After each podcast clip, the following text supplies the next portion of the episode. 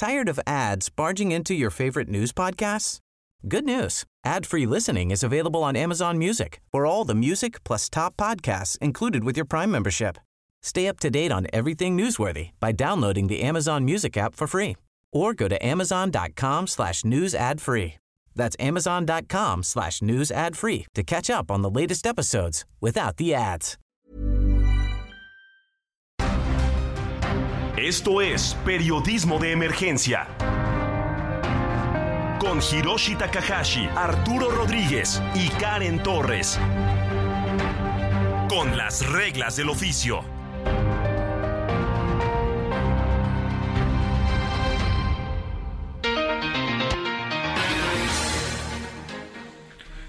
10 de la mañana con 4 minutos y para nosotros es un privilegio poder saludarle. Yo soy Arturo Rodríguez y me complace mucho estar aquí en cabina con mis compañeros, amigos Karen Torres y Hiroshi Takahashi. Muy buenos días. Muy buenos días Arturo, qué gusto tenerte en la cabina en este sábado. Prácticamente eh, pues difícil para ti que estás prácticamente cubriendo en tiempo real, ¿no? Todo lo que está sucediendo allá en Coahuila. Pues sobre todo estos días que ha sido muy intenso, ya platicaremos, Karen, pues muy buenos días también.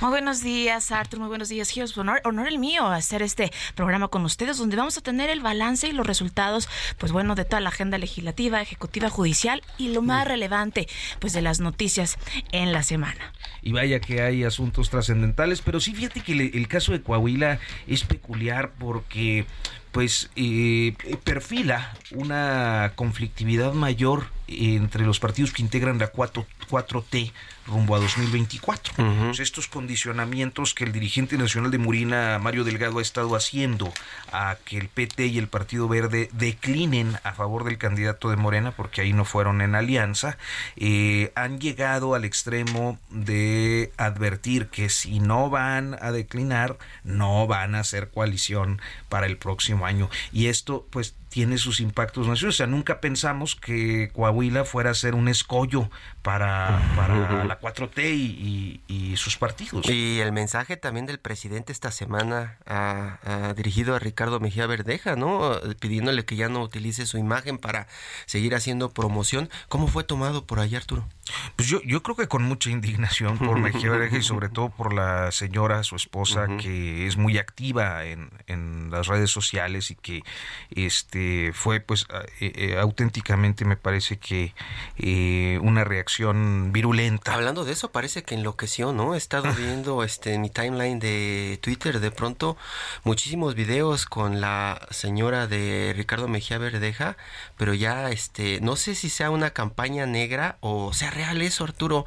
De pronto casi casi este bailando en top y diciendo que si le dan muchos clics este aparecerá este más su gerente. Sí, eh, mira, lo que creo es que son sus antiguos videos de TikTok, que realizaba todavía hace como un año. y luego dejó de hacerlo ya encaminándose hacia la campaña, pero que en estos días pues le han estado... Es compañía negra entonces. Eh, sí, sí, sí.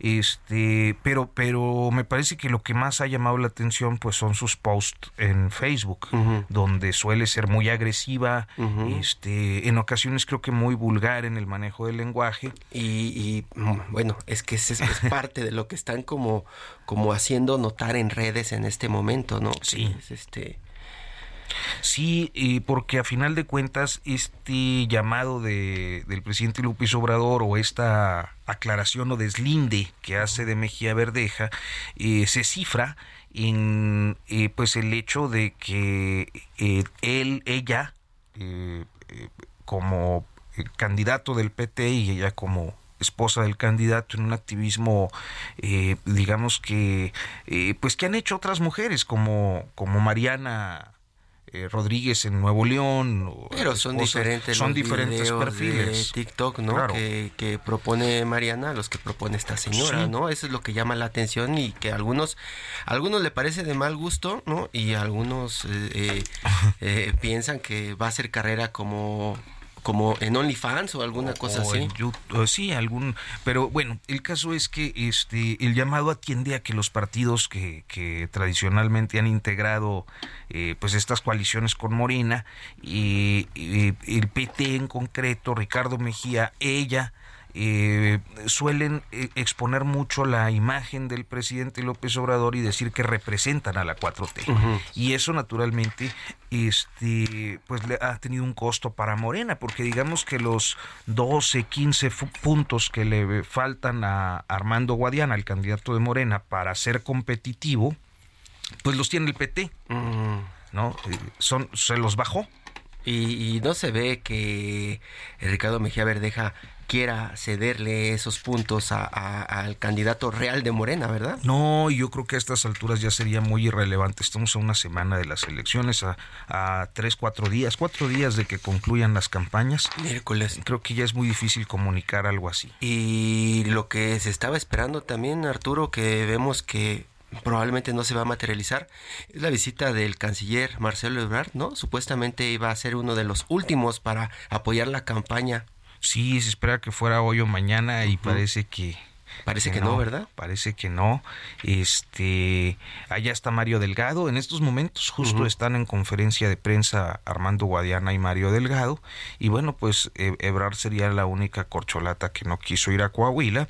Un episodio que se inscribe en el hecho de que la semana pasada, cuando fue Claudia Sheinbaum, eh, pues quizás eh, Guadiana cometió un error que fue proclamarse este por la candidatura presidencial y, confiar en que Claudia Sheinbaum va a ser presidenta. Entonces, quizás al canciller pues no le no le gustó mucho la expresión. Y del lado del PRI, ¿Cuál es la, cuál es la reacción o cómo, cómo están tratando de hacerse a un lado con estas estrategias que están lanzando de último minuto? en el PRI eh, yo creo que han mantenido una campaña PRI-PAN-PRD, pero pues es el PRI y el PAN. El PRD realmente no nunca ha pintado en, en, el Estado, eh, están tratando o trataron, y creo que lo consiguieron en muy buena medida a lo largo del semestre, de tratar de mantenerse ajenos al pleito entre la 4T. y aunque se han visto eh, pues bajo constantes críticas, señalamientos, denuncias eh, de, los otros tres candidatos, y pues tratan de minimizarlas, de rebotarlas muy, eh, digamos, como en una estrategia tai chi, ¿no? Usando eh, la energía ajena para que eh, se hagan sus propios daños y creo que lo han conseguido. Si, si volteamos a la escena nacional, podemos observar con mucha claridad que nadie habla del candidato. O sea, todo el mundo dice, el candidato del PRI es el puntero y va a ganar y trae tantos puntos. Nadie lo menciona, nadie, dice del jovencito que llegó a la política. Este, no, están como... Sí. Parece que están agachando la cabeza. Sí, sí. y, ahora sí que nadando de muertito, porque pues traen una ventaja y una competitividad que yo creo que a estas alturas ya es muy difícil que se pueda revertir. Digo, siempre puede haber sorpresas en la vida pública siempre puede haber sorpresas, caballo que alcanza a mata y bueno, es eh, de pronto, em, entre otros temas relevantes, precisamente sobre las elecciones 2023, se implementará por primera vez en México el voto electrónico en Estado de México y Coahuila. También recordemos que no solamente estará en juego la presidencia de la República rumbo al 2024, sino también se eh, revocará en su totalidad el Congreso de la Unión y habrá elecciones locales en 30 de los 32 estados, descartando obviamente Coahuila y Estado de México, que serán próximamente. Eh, el Estado de México creo que, eh, no estoy seguro, pero creo que renueva Congreso local en el 24 y Coahuila renovaría ayuntamientos. O sea, como quiera va a haber elecciones. Elecciones. Y esto de los calendarios electorales en algunas entidades federativas ha, creo que complicado mucho las cosas, eh, los ajustes que se han hecho con las últimas reformas electorales, porque prácticamente no pasa un año sin elecciones yo creo que pues, en Coahuila tienen como cuatro años en campañas constantes. Cierto. Y eso eh, eh, yo te quería preguntar también eh, de la percepción que se da. Ya lo hemos platicado con la gente del Estado de México en el asunto de que cómo se están preparando para evitar los mapaches y las prácticas añejas, ¿no? De la política que prácticamente acostumbraba eh, pues confirmar un triunfo que a lo mejor no era triunfo, ¿no? Eso allá en Coahuila, cómo se está trabajando y otra vez desde el lado en este momento del PRI, ¿no? Temiendo o pensando que la gente de Morena pudiera hacer algún movimiento al, más puro estilo de los pristas de hace algunas décadas. Sí, creo que han tenido, eh, a ver, las elecciones en, en las entidades federativas desde 2018 para acá y, sobre todo a partir de 2019 eh, son choques de estructuras, estructuras clientelares, gente que pues tiene el beneficio de un programa social y que eh, digamos que de manera extensiva es integrada a listados de promoción del voto y a una movilización eh, en los días de comicios. Entonces, y hay, me parece que algunos elementos que resultan muy interesantes de los de las campañas. Mira, el Estado de México, por ejemplo, eh, el análisis que tenía Morena de la elección de 2017 era que eh, no alcanzaron a cubrir todas las casillas con representantes. En el 17 Morena pues era un partido que tenía dos años eh, y todavía no tenía el posicionamiento de estos tiempos. Y entonces, eh, entre las casillas que no cubrieron con representantes y las casillas donde tenían representantes y se los corrompieron, perdieron. Y el margen de derrota que se dio pues fue precisamente por esas casillas. Por descuidar. Por descuidar. Entonces, en el 18 eh, instrumentaron una estrategia en alianza con el magisterio elvista para cuidar y tener una operación, una operación doble. Por un lado la movilización y por otro lado el cuidado de las casillas que ellos designaron prioritarias. Asegurar las casillas. Asegurarlas. Y me parece que eso se ha repetido en los estados de la República en cada proceso electoral. Es algo que seguramente estará pasando en Coahuila, donde digamos que la, la estructura electoral que suele servir para movilizar personas el día de la elección, o sea, para el acarreo, pues, y la compra del voto, pues va a tener que tener o, tiene una operación paralela que es de cuidado de casillas. Y para eso pues se han generado capacitaciones muy intensas en los últimos meses este y, pues no siempre es posible acreditarlo o estar o entrar porque son reuniones muy cerradas y muy cuidadosas pero sabes que se reúnen sabes que dan capacitaciones y que están en eso y no están no están confiados tampoco ya no yo creo que no habrá sorpresas probablemente. Pues eh, siempre puede, yo creo que los procesos electorales pueden darnos la sorpresa. El Estado de México eh, parece muy resuelto, pero a veces eh, se queda uno con, con, cierta inquietud de lo que ahí puede, puede suceder. Las inquietudes, y una de las inquietudes que ha estado saltando en las últimas semanas tiene que ver con un personaje del que tú hiciste incluso una colaboración importante hace poco, Germán Larrea Mota Velasco, este empresario que lo identificamos de de Grupo México y que pues estaba en el proceso de compra de los activos de Banamex en este país. Al final no se pudo y que también al final tuvo un golpe desde Palacio Nacional con la expropiación o con la toma de algunos de sus negocios allá en Veracruz. Para hablar de este empresario, para que platique con nosotros, está en la línea Roberto Aguilar, el director editorial de la revista Forbes en América Latina. Hola Roberto, buenos días. ¿Cómo están? Eh, Karen, Hiroshi, Arturo, muy buenos días, gracias por la invitación. Pues por ahí Arturo ha estado platicando de este famoso personaje Germán Larrea que pues precisamente fue en Forbes donde dimos a conocer su pues su imagen, nadie lo conocía hasta antes de por ahí de 2000 que es 2014 creo que fue cuando publicamos la fotografía. Exactamente. Que lo hicimos mundialmente famoso porque incluso en las listas lo poníamos con un signo de interrogación en, en, en la cara y fue precisamente donde lo encontramos en una reunión de City Banamex que se descuidó y logramos a través de el archivo de Sepropie darlo a conocer al mundo y pues hoy es uno de los personajes más perseguidos y más observados, ¿no? De, la, política y los negocios. Y luego fue la foto de que mandó la presidencia de la República, ¿no? Pues metiéndole ahí el pie un poco. no, fíjate que el proceso fue, eh, eh, estábamos cubriendo una reunión de, de, gobierno, de una reunión de... Del Consejo Mexicano, ¿no? era de Banamex y estaba, fue el presidente y en una de las sillas decía Germán Larrea Mota Velasco. El reportero me avisó y me dijo, aquí está Germán Larrea. Y le dije, ¿quién es? Y me dijo, no sé. porque están todos parados de su lugar y no, no vamos a poder saber. Y entonces a partir de eso le pedimos al fotógrafo todo su archivo de lo que tenía en ese momento y no tenía nada.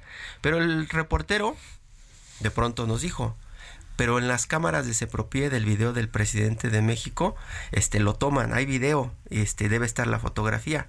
El editor de fotografía se puso a buscar todo lo que tenía Sepropie y una de las fotos sin pie tenía que ver con, con este personaje. Y ahí comenzó el procedimiento de, descartar personajes que estaban este, en esa reunión y el que no conocíamos era precisamente Germán Larrea Mota Velasco. Y de ahí vino un proceso de confirmar si era él con empresarios y con gente cercana a ese, a ese núcleo, porque no tenía pie, no quería que se conociera, en City Banamex no querían confirmar, en Presidencia no querían confirmar, y ellos menos. Entonces, a partir de algunas llamadas con algunos empresarios, nos dijeron, sí, sí es, sí, sí es, sí, sí es. Nos la jugamos porque no estábamos al 100% seguros, estamos en un 95% seguros. Se publicó la fotografía y sí, sí era.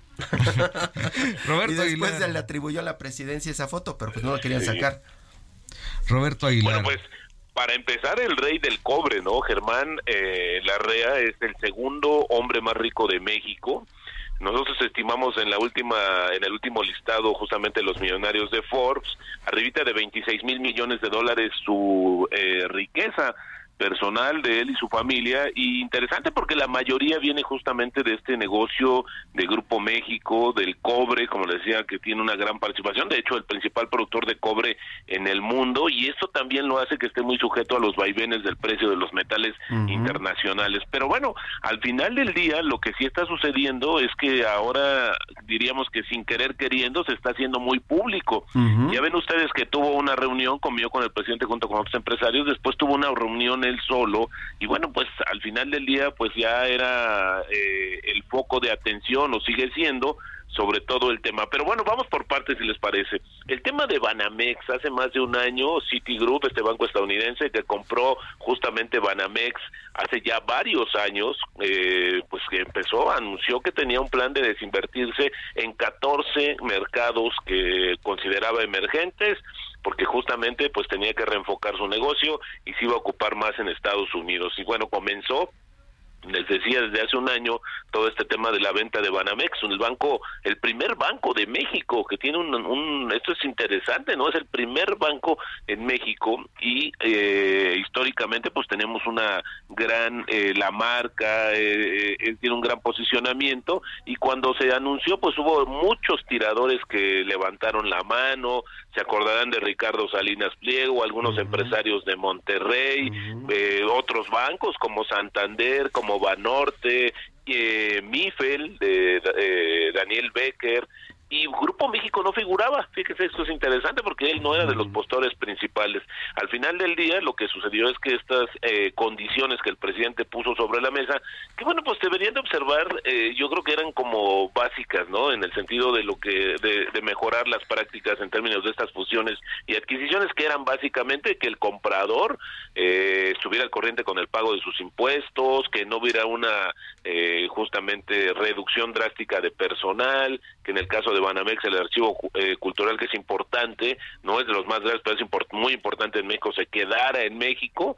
Y bueno, pues esto fue autodescartando, diría yo, a varios postores, porque justamente, fíjense que es interesante, pero por el caso de, de Banorte y de Santander, las estimaciones o los cálculos que se hacían era cuánto nos va a ahorrar, es decir, en cuánto tiempo vamos a recuperar lo que pague por el banco. Es interesante que también al inicio fueron 12.500 millones lo que se calculó que valía y ese ese valor, ese ese estimado fue bajando conforme también fue bajando el interés de algunos de los tiradores hasta llegar a un nivel de 7 mil millones de dólares, que es lo que aparentemente estaba negociando Germán Larrea para hacerse del control de Banamex. O 5 mil millones según los otros datos del presidente.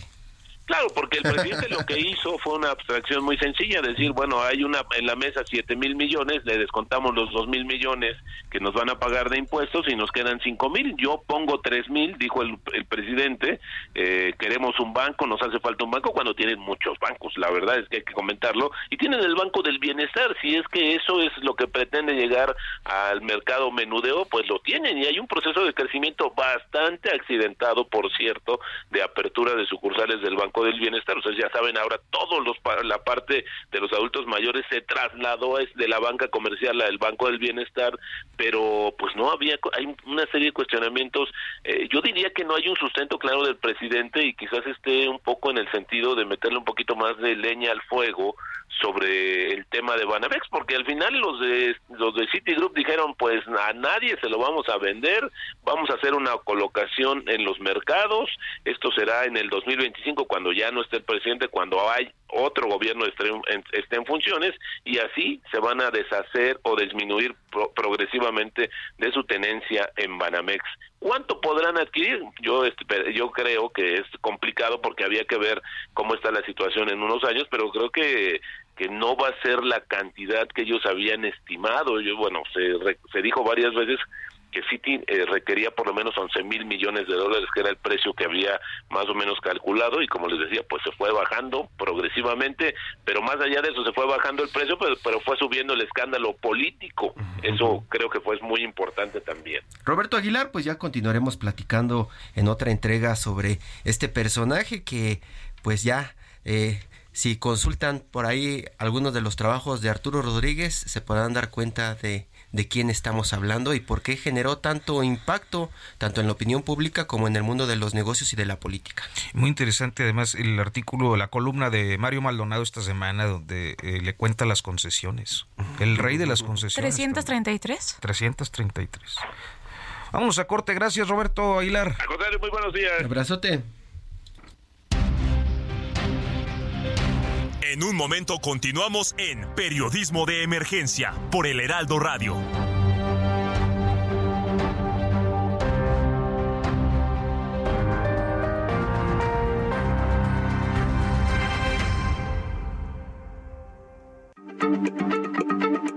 Heraldo Radio, la H se lee, se comparte, se ve y ahora también se escucha.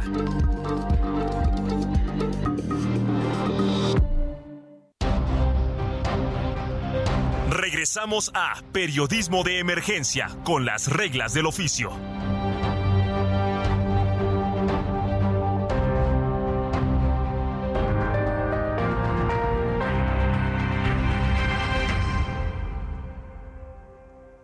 Minuto y piensa en tu momento favorito. En tu graduación, por ejemplo. Ahora piensa en todas las empresas que se necesitan para hacerla posible. Las que rentan los salones, las que hacen la comida. Las empresas al comprar y vender entre sí generan economía para miles de familias. CIRT, Radio y Televisión Mexicanas. Voz de las empresas. Consejo de la Comunicación.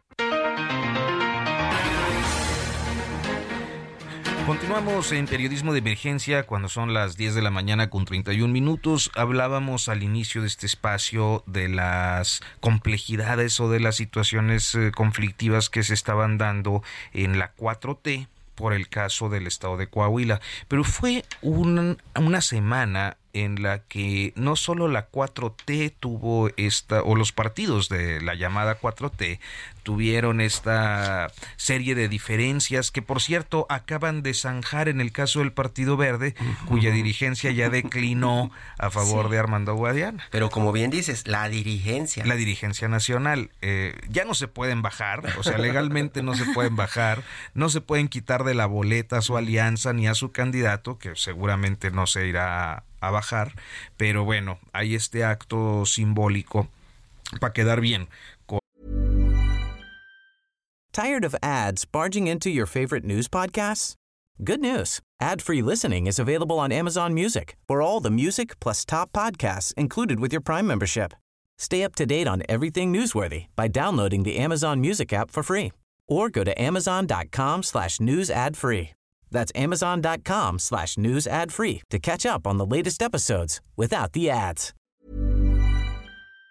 Con, con Mario Delgado y, y seguramente con el presidente López Obrador. Y, pero por otro lado, eh, el PAN también ha tenido una semana muy intensa.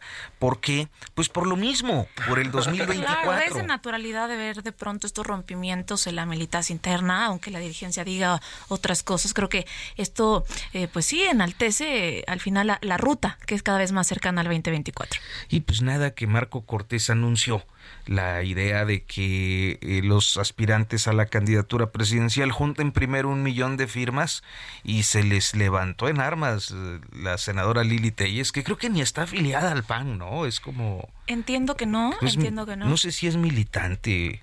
Este, pero en cualquier caso, si lo es, es pues una militante muy reciente porque ella llegó al Senado por Morena.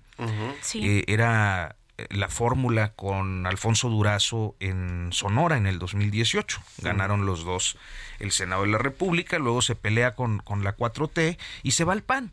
Este, y ahora pues quiere ser candidata presidencial y es y, y entonces le avienta el reflector a, al presidente de la Cámara de Diputados Santiago Krill que es el pues eh, quizás el presidenciable podríamos decir más serio que tiene el panismo Sí, por ahí Marco Cortés dice, es para ver de qué cuero salen más correas.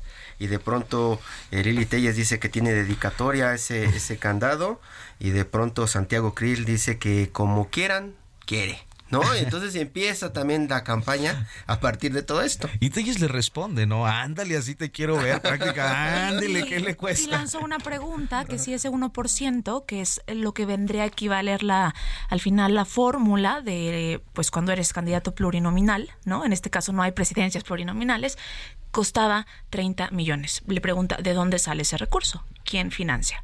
Esa es la pregunta que lanzó al aire Lili Telles pues a Santiago. Ese es el truco de los políticos, ¿no? No solamente en México, en todas partes. El dinero para las campañas. Dicen que para ser un político tienes que tener dinero, tienes que tener muchos apoyos.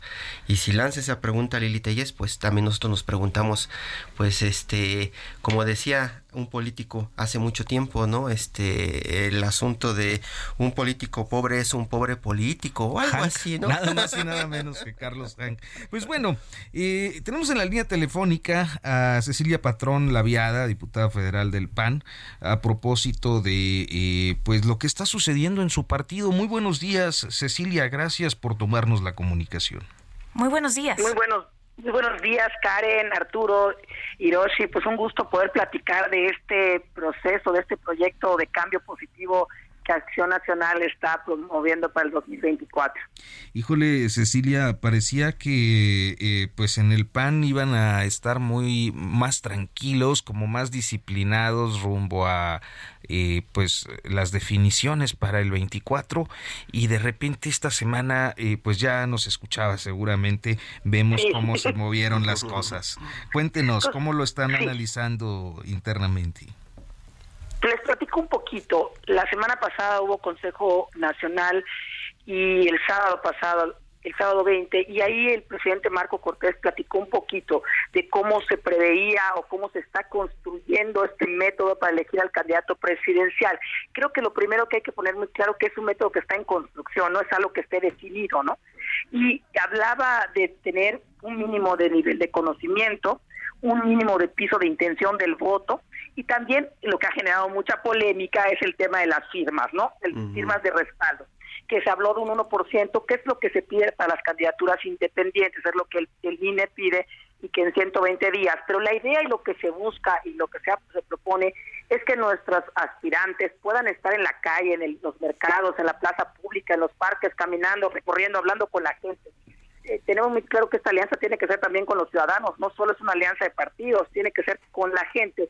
Y por ahí es como se está tratando de construir, no hay nada definitivo, ¿no?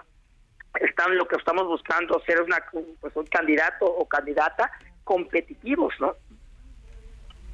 Ceci, además, bueno, de ser diputada federal por Partido Acción Nacional, también eres secretaria general del Partido Acción Nacional, integrante de la colectiva 50 más 1. ¿Cómo ves que sería el balance de cierre rumbo, por supuesto, pues bueno, a esto, a esta posibilidad ya de del cierre de campaña en los dos estados de la República? Pues mire, creo que tenemos muy buenas noticias. En el estado de Coahuila es clara la ventaja del candidato de la alianza eh, va por México, una clara, clara y clarísima ventaja. Y también hablemos del Estado de México, donde hay una mujer que celebro su valentía, que no, que ha ido creciendo, que las encuestas primero la pusieron muy abajo y que hoy vemos encuestas donde ya se ha cerrado y pues hoy sí que caballo llega a que alcanza gana, ¿no? Entonces nosotros tenemos mucha confianza en Alejandra Moral, mujer que ha hecho una campaña intensa, que ha recorrido cada rincón y pues ahí vamos a estar, hoy empiezan también los cierres y vamos a estar el Partido Acción Nacional acompañándola, apoyándola eh, para que esto llegue a un buen término. Este asunto de lo que están diciendo algunos de los eh, eh, interesados en representar al PAN en el 2024, por ejemplo, Lili Telles, de que sería muchísimo dinero y otros pretextos que ponen, eh, ¿lo ven así como pretextos dentro de esta contienda, con pretextos internos, o, o, lo ven como una realidad que será muy difícil juntar estas, estas, estas firmas que se propone desde el lado de Marco Cortés? Pues mira, yo creo que es natural y eso habla de que hay tiro, que tenemos candidatos, o sea, es, es, bueno que hoy se esté hablando de, porque ¿qué se dice siempre de la oposición? Es que no hay nadie, ¿dónde están, no? Hoy, se, eh, hoy, se, está hablando, hoy se está hablando de, de, figuras que pueden aspirar, yo creo que eso es una eso es algo muy bueno, pero también recordemos que en esta construcción del método para este proyecto, pues también van a estar incluidos otros partidos y ciudadanos, ¿no? Entonces, eh, aquí todos pueden manifestar su opinión en esta construcción pues, de decir, oye, pues no nos parece mucho. Finalmente, el que busca las, las firmas, lo que les decía yo un ratito, ¿no? Que estén en la calle, que estén con la gente, que estén escuchando a la gente. No podemos hacer una elección directamente desde la solo desde la de la militancia de partido, sino queremos que sean los ciudadanos quienes arropen este proyecto, porque si uno lo arropa los ciudadanos, pues será mucho más clara la oportunidad de triunfar, ¿no? ¿Y dónde podrían eh, de pronto conseguir esta gente? Lo vemos aquí por lo menos marcado en la Ciudad de México, en el área metropolitana, ¿no? En este eh, corredor azul, de pronto todos los fines de semana hay campañas, tratan de estar con la gente, el PAN está muy presente en las calles, pero no sucede lo mismo si uno se mueve hacia el centro de la Ciudad de México, por ejemplo. Claro, mira, porque es otro, otro detalle importante, no solo es el 1% de las firmas, sino que tiene que ser en 17 estados de la República, ¿no? Es, que se, está tomando lo que se solicita para ser candidato independiente. De ahí nace la idea, ¿no? De algo institucional para que sea cuidado. De hecho, se pretendía o se pretende que pueda ser el propio INE quien nos dé su plataforma para subir estas firmas y sea algo transparente. Eh, pues eh, esa es la idea, salir a conquistar, salir a pedir las firmas, salir a, a, conquistar la confianza de la gente. Desde luego que hay zonas donde hay más mayor presencia del panismo, pero también ese es el gran reto, ¿no? Poder llegar a cada rincón del país ofreciendo lo mejor hacia la gente y qué es el cambio y cuál es la transformación positiva que estamos ofreciendo en Acción Nacional. Entonces, yo creo y yo veo muy positivo el salir a, buscar las firmas. El número, pues finalmente se puede ajustar, porque esto es algo que se va a construir. Y quiero decirte, decirles también que se está construyendo desde propuestas que ha hecho la sociedad civil organizada. Se están tomando las opiniones de, de los grupos organizados también y buscando que este método pues sea pues lo mejor, ¿no? O, o entre las probabilidades, las posibilidades que se tienen, sea el mejor método que se lleve a cabo. Ceci, y a propósito, pues bueno, de eh, tu participación activa en la agenda de género como eh, presidenta del capítulo Yucatán en la colectiva 50 más 1, que está próximo a celebrar su segundo Congreso Internacional. En esta semana fue una semana muy importante, pues se aprueba la ley de 3, 3 de 3 en el Senado de la República a través de la Comisión Permanente. Em, esto, pues bueno, tiene de pronto algunos huecos, por supuesto que son avance importantísimo en México y América Latina, pero ¿cómo se podría aterrizar esta ley a la práctica? Bueno, efectivamente este es el, el, segundo gran reto. El primero era pasar esta ley de 3 de 3 que el miércoles pasado fue proclamada en el Senado de la República ya ya como ley. Esperamos su publicación en el diario oficial y pero tenemos que ver ahora cómo a través de leyes secundarias, ¿no? Esto pueda ser aplicado directamente en la práctica. Eh, el 2024 será un gran reto porque esto ya va a aplicar para el 2024 eh, en el caso de Yucatán, y quiero ponerte el, estado de Yucatán, que fue el primer estado en presentar esta ley en la constitución local, por ejemplo, un, un proveedor del gobierno tiene que presentar una carta donde no, no manifieste no tener ningún tipo de sanción por violencia familiar o de ser deudor alimentario, ¿no? Entonces ya empieza a haber estados donde se aplica esta ley y está siendo exitosa y lo que busca más allá del castigo, lo que busca es ir cerrando que ninguna mujer más sea violentada, que ni un niño ni una niña sean sean olvidados por sus padres, ¿no? Y que cumplan con la responsabilidad que piensa que, que sí hay forma de hacerlo, nada más hay que irlo, también los gobiernos tienen que ir abrazándolo, ¿no? O sea, haciendo lo propio y desde luego pues las candidaturas y los partidos políticos también pues pedirlo como un requisito, ¿no? O sea, también sumando y ayudando a esta ley, ¿no? Sí, y ningún ningún agresor más en el poder, ¿no? Ninguno, o sea, la verdad es que es un, de verdad es que es un gran avance, porque qué mensaje le dábamos a la sociedad cuando veíamos a un agresor o a un deudor alimentario triunfando, llegando a posiciones, ¿no? Y estar hablando cuando no cuida lo más básico que tenemos, que es la familia, ¿no? ¿Cómo va a poder cuidar al pueblo y cómo va a poder cuidar a la gente? Entonces, creo que esto es un mensaje muy claro para que todos hoy sean cumplan con el deber que es la responsabilidad de mantener a los hijos y desde luego que ninguna mujer más violentada. Sabemos que en México siete de cada diez mujeres han vivido violencia a lo largo de su vida y de verdad que esto es un número que nos debe preocupar y ocupar y por eso es que pues esta, estas leyes 3 de 3 se celebran, se festejan y nos da muchísima alegría desde el colectivo de 50 más 1 y también como diputada federal del estado de Yucatán, como mujer, bueno, la verdad es que estamos muy muy contentas con este con este resultado y este avance. Un triunfo, sin duda, Ceci, para todas las mujeres mexicanas. Totalmente, pues totalmente creo que este es un gran paso. Pues Cecilia Patrón la Laviada, diputada federal del PAN, muchísimas gracias por tomarnos la comunicación esta mañana. Muy buenos días. No, muchísimas gracias a ustedes. Que tengan un extraordinario sábado. Les mando un fuerte y cariñoso abrazo. Un abrazo. Buen día. Todo menos fútbol. Creo que es un privilegio eh, tener con nosotros en este espacio al maestro, al doctor Javier García Diego, uno de los historiadores pues más reconocidos de este país, y uno de los eh, estudiosos más eh, pues dedicados a la historia particularmente, eh, pues yo conozco parte de su obra en, sobre la Revolución Mexicana, que por cierto, yo vamos a hablar de otro tema que es la Academia Mexicana de la Historia, pero híjole, resulta bien difícil, el maestro García Diego, este, no, no, no preguntarle cómo ve la, la vida pública en estos tiempos que solemos luego referir mucho a, a los regímenes posrevolucionarios o, o, de la revolución. Muy buenos días.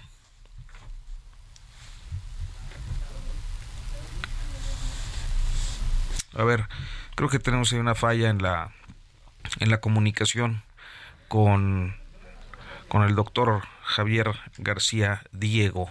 Este, muy buenos días, ¿cómo está? No, no, no, no hay no hay regreso este a ver qué pasa ahí en la cabina de controles técnicos, Hiroshi. Sí, pues eh, es un honor platicar con, con, el doctor eh, y más ellos. En este momento el pretexto es que la Academia Mexicana de Historia cumplió 100 años. Dicen que no pudieron festejar por la pandemia, pero pues ahora ojalá nos pueda contar eh, qué, se puede festejar ¿no? desde el lado de la historia y los historiadores en este país, en un momento en el que se está reconstruyendo la historia o la historia la están construyendo los que ahora son los ganadores. Doctor Javier García Diego, muy buenos días. No, pues seguimos mal con la comunicación, no sé qué está pasando ahí en la cabina de controles. Y un escritor académico, eh, pues relevantísimo para pues México, que ha centrado sus estudios en investigaciones pues de la época de la Revolución Mexicana. Ojalá podamos hacer ahora el, el enlace en estos momentos aquí en la cabina desde el Heraldo Radio. Y es que eh, esta idea de, de, que no me aguanto yo de querer preguntarle precisamente de la vida política es porque creo que muchos análisis eh, están tratando de referenciar a, a qué tipo de sucesión aspira Andrés Manuel López Obrador. Y unos dicen, quiere ser como Plutarco Elías Calles, ¿no? Fundar un nuevo partido, que es Morena, y, y luego establecer una, un maximato ¿no? Que no sé cómo, cómo se llamaría aquí, cuatro teatro. y también lo que muchos nos preguntamos tiene que ver con la cuarta transformación o la, o la 4T, ¿no? Precisamente se habla de la independencia, se habla de la reforma, la revolución, y ahora se quiere colgar un momento histórico. Eso, eh, eh, doctor, buenos días. Estamos... Eh, hola, buenos días. ¿A partir de cuándo podríamos comenzar a hablar de la cuarta transformación, doctor? ¿Hay algún suceso en específico? A lo mejor ahorita podríamos hablar de la nacionalización otra vez de, de las vías del tren, no sé. Eh, eh, ¿Cómo lo están leyendo los historiadores, doctor? Bueno, los historiadores eh, atendemos el pasado.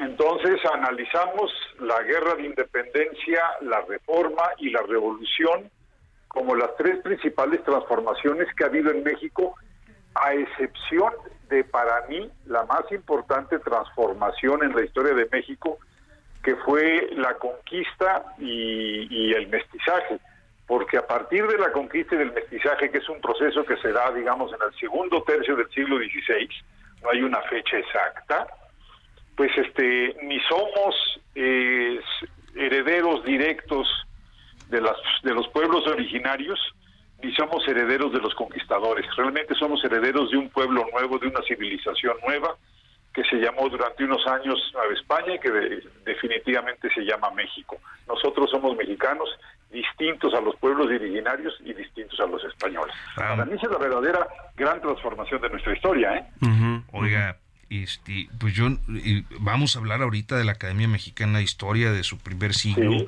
pero y yo no me aguanto, no sé si me estaba escuchando. y hay mucho análisis en estos días que si López Obrador eh, quiere ser como eh, Plutarco Elías Calles, que si López Obrador se va a ver forzado a una sucesión como la de Cárdenas, que no, que eh, a ver, hay algunos elementos históricos que pudiéramos eh, aplicar para hacer una perspectiva de lo que está pasando en esto o que va a pasar en este país, doctor? No, no, los historiadores no podemos visualizar el futuro, pero yo sí le puedo contestar porque además yo me dedico a esos años y además ya publiqué un artículo al respecto eh, sobre la sucesión de 1940 esta idea de que Cárdenas se equivocó designando a un candidato moderado dentro de su equipo es absolutamente falsa, ¿sí? absolutamente falsa. Lo que tenemos es que Mújica no era un buen candidato porque no tenía buena relación con el ejército, no tenía buena relación con la iglesia, no tenía buena relación con las clases medias y sobre todo no tenía buena relación con los trabajadores. Él era contrario a la organización de la CTM, que estaba más bien, en, bueno, no estaba más bien, estaba encabezada así directamente por Vicente Lombardo Toledano, pro-estalinista, mientras que Mújica había sido trotskista. Entonces, o pro, o pro asilo a Trotsky, para ser más precisos. Entonces, lo que decidió hacer Cárdenas, que es una de las pues decisiones más admirables de él, no heredarle a su maestro, al hombre de sus confianzas, al hombre con el que simpatizaba ideológicamente, sino heredarle a la persona que era más adecuada, más pertinente para México en ese momento. Ya había estallado la Segunda Guerra Mundial y entonces a México lo que le convenía era tener una persona que supiera de, cuestiones militares, que tuviera una magnífica relación con el ejército, y esa persona se llamaba Manuel Ávila Camacho, que había sido subsecretario y secretario de guerra, o sea, defensa nacional, hoy en el gobierno de Lázaro Cárdenas. Así que creo que no se debe pensar en heredar al más afín ideológicamente, sino al más pertinente en el momento coyuntural de la decisión de la sucesión. Pues muchas gracias, doctor Javier García Diego. Fíjese que este, pues viene, eh, más bien fue el centenario de la Academia Mexicana de Historia, no se pudo festejar porque fue pues en plena pandemia. ¿Qué van a hacer? No, no, no, sí la festejamos. Ah. No, no, esto fue en septiembre de mil, del 2019, todavía no había pandemia, entonces, claro está, tuvimos una, un festejo, claro, interno, Tuvimos mm. una publicación de la historia del primer centenario, los primeros 100 años de la academia, y otras publicaciones. Lo que estamos ahora conmemorando es que a resultas de, esa, de ese festejo centenario, se propuso un proyecto que ahí sí nos agarró en plena pandemia, que fue hacer una antología de los mejores artículos a elección del propio autor de los 30 miembros de la academia, porque en la academia somos 30 miembros. Entonces, lo que acaba de aparecer ahora, coordinado por nuestra colega, miembro de número de la academia, Virginia García Costa, es una antología de lo que cada quien propuso como ese es el artículo que yo quiero que reproduzcan, ese es el artículo con el que me siento más identificado, más contento. Eso es lo que ahora se está, digamos, celebrando, la aparición de este libro. Pero no, no, la, la, academia cumplió el centenario en el 2019 y, y bueno, yo creo que nos, nos agarró en un momento de gran actividad. Me duele decir que la pandemia, el COVID, nos ha ayudado a ampliar los públicos, porque yo soy muy respetuoso de los más de medio millón de mexicanos que murieron. Entonces yo no puedo decir que la, que la pandemia nos favoreció en algo. Primero hay que ser respetuosos con las gentes que fallecieron o que quedaron lastimados físicamente o que perdieron empleo, o que perdieron negocio. Dicho esto, podemos decir que nuestras conferencias pasaron de ser, damos como 100 al año, ¿eh?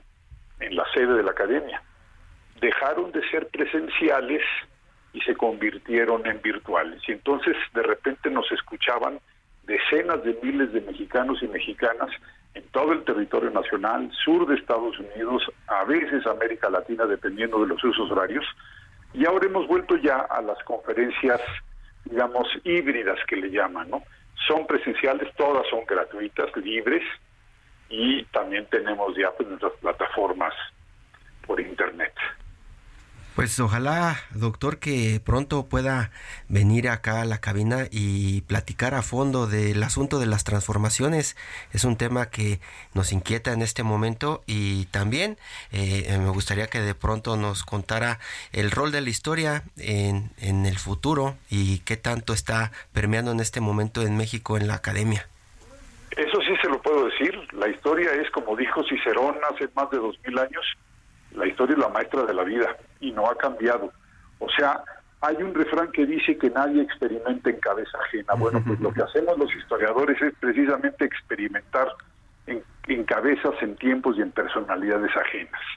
Y eso nos ayuda, no que, no que se tome una decisión mecánica entre pasado y presente, pero sí es un elemento a considerar el pasado para poder, poder tomar buenas decisiones al presente y al futuro. Eso no me cabe la menor duda. Muchas gracias, doctor. Doctor Javier García Diego, muchísimas gracias por tomarnos esta comunicación. Buen día. Buen día. Buen día. Y buen día a usted. Por, gracias por acompañarnos. Mañana nos escuchamos aquí a las 10. Muy buenos días. Más información.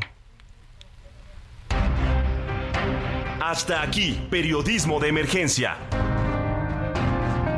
Con Hiroshi Takahashi, Arturo Rodríguez y Karen Torres con las reglas del oficio.